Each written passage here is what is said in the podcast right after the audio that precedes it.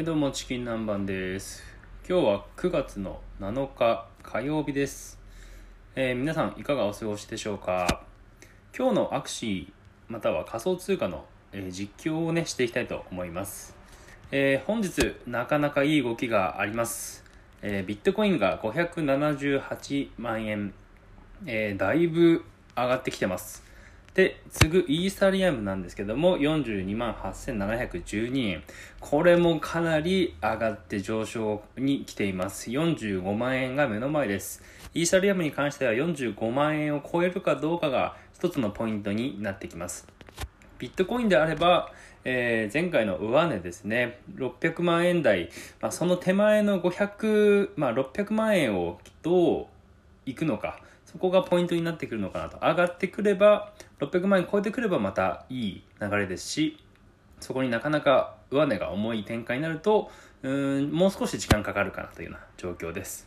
で、SLP、今日は12.77円。えー AXS アクシーインフィニティのトークンですね。コインの方は、えー8673円になっています。えー昨日の9時、夜の9時、21時ですね。に、アクシーインフィニティ AXS 8300円をつけました。えー9300円台から8300円のマイナス1000円。かなり大きい下落があったんですけども、えー今はそれの後に、まあ、買いが進んだようで8672円。ちょっとこの AXS に対しても、えー、加工に入るのかなっていうようなエネルギーが働いてはいますけども、まだ何ともわかりません。イーサリアム、ビットコインに対しては今上昇傾向がすごく続いているので、なかなか面白い展開になるかなと考えています。で、えーエルサルバドルの政府がビットコインを購入した世界初のこう国で、国国家として購入したというようなニュースも入っています。えーエルサルバドルに対しては法定通貨、えー国で使える通貨ということでビットコインを導入するということを以前から話題にはなっていましたけども今それが加速的に進んでいるというような状況です、えーテレ東ビズだったかと思うんですけどもそこのニュースではコンビニのような、えー ATM からビットコインをこうまあ換金するような、えーシステムっていうのをどんどん導入していくとか。で国国民に対して一律確か30ドルぐらいのビットコインを、まあ、配る。そういった話もしていました。なので今信用のない、まあ、使われてないビットコインっていうものを普及させるためにいろんな取り組みがされているということで今後こういったエルサルバドルのようなケースっていうのが、まあ、東南アジアとか南米とかアフリカとかそういったところでどんどんどんどん進んでいくんじゃないかなと思います。それもあったかビットコイン、えーまあトップを走ってる仮想通貨でいう、まあ、一軍ですねえートップを走ってるようなビットコインとかイーサリアムっていうのはなかなか反応が良くなってきています。えーそれに次ぐ第2陣3陣にあるリップルとか、えーそういったコインに対しても、えー面白いような反応が起きていますが、他のコインは上がってはいるんですけども、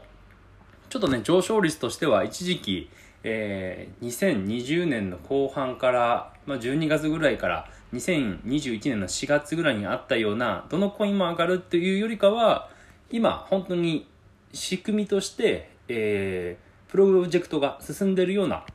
仮想通貨、まあ、実際使われるような仕組みがある、例えば不動産取引とか国家の送金とかゲームとか、あとはそういう、そうですね、アマゾンとかテスラとか、そういったところで使えるようになるという可能性があるコインに対しては、需要が上がっているというようなところです。また、イーサリアムなんですけども、イーサリアムの新しくローンチされたロンドンというものがあるんですけども、えー4日ですね、9月の4日初めて、えーバーンの数が新規発行数を、えー越したと言われる。いわゆる24時間以内のバーン、いわゆる焼却される、消される、えーイーサリアムの数が新規発行されるイーサリアムを越したというようなことが起きています。これはどういったことかというと、えーいわゆる新しくすられるお金よりも